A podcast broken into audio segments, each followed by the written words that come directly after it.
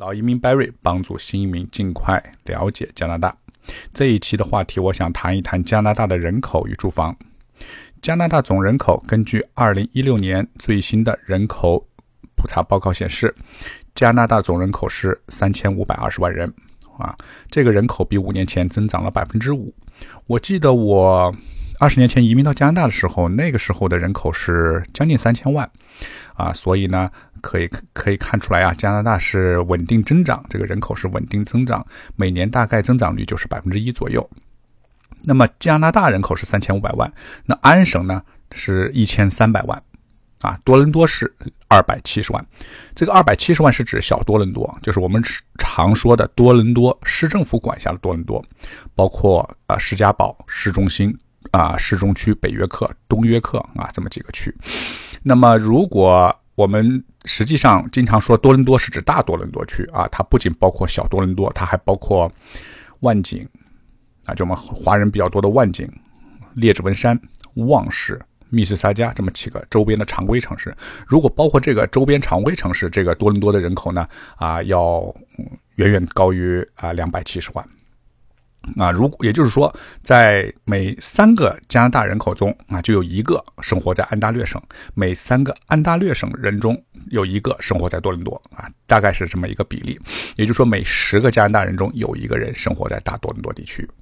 那么，华人人口比例是多少呢？啊，根也是根据二零一六年的人口普查报告显示，每加拿大每一百个加拿大人中呢，有三点五个是华人。这个华人的统计数据呢，是根据说母语，如果你的母语是中文啊，就是你就算华人啊。那如果是你是第二代移民，你可能英语说的很好，中文都不行了，那你的母语不是中文啊，这个不不算这个统计。也就是三点五个人，百分之三点五是华人。那这个数据呢，我认为还是比较偏低的，因为很多在加拿大生活的人呢，他不是加拿大公民，没有参加这个人口普查啊，比如说啊留学生啊陪读的父母、工签啊，还有很多就是永久居民，他并没有入籍啊。那么很多啊华人生活在加拿大，但他并没有通过人口普查，所以我觉得呢啊华人比例应该是将近百分之四左右。啊，接下来我谈一下咱们华人最关心的住房话题。啊，先谈一下房屋自有率，就是你自己住而不是出去租房子。那么加拿大房屋自有率大概是多少呢？加拿大平均的房屋自有率啊是百分之六十七点八，也就是说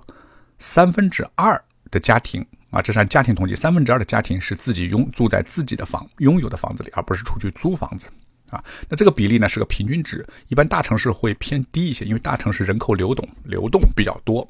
另外呢，年轻人的房屋自有率是偏低的。二零一六年，三十岁年轻人房屋自有率只占百分之五十，就有一半人是自住房，一半人是没有自住房。而多伦多呢，年轻人呃没有自住房，跟父母住在一起的比例是高达百分之四十七点四，就有近一半的年轻人与父母同住，啊，就是我们中国说的像啃老族啊。这个原因呢，也很容易理解，多伦多的房价太高啊，年轻人呢实在负担不起，他们只能跟父母住在一起。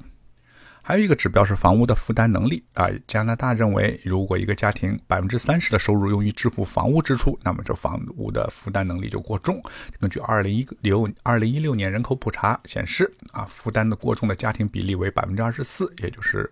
说，大概四分之一的家庭负担过重。其中，多伦多和温哥华负担过重家庭比例最高。多伦多负担比例呃，将近是三分之一的家庭啊，超用家庭收入超过三分之一用于居住开销。最后再说说大家最关心的房价问题。二零一六年加拿大平均房价是四十四点三万，二零一一年平均房价三十四点五万，五年的涨幅百分之二十八点四，就不到三分之一。但是如果看大城市，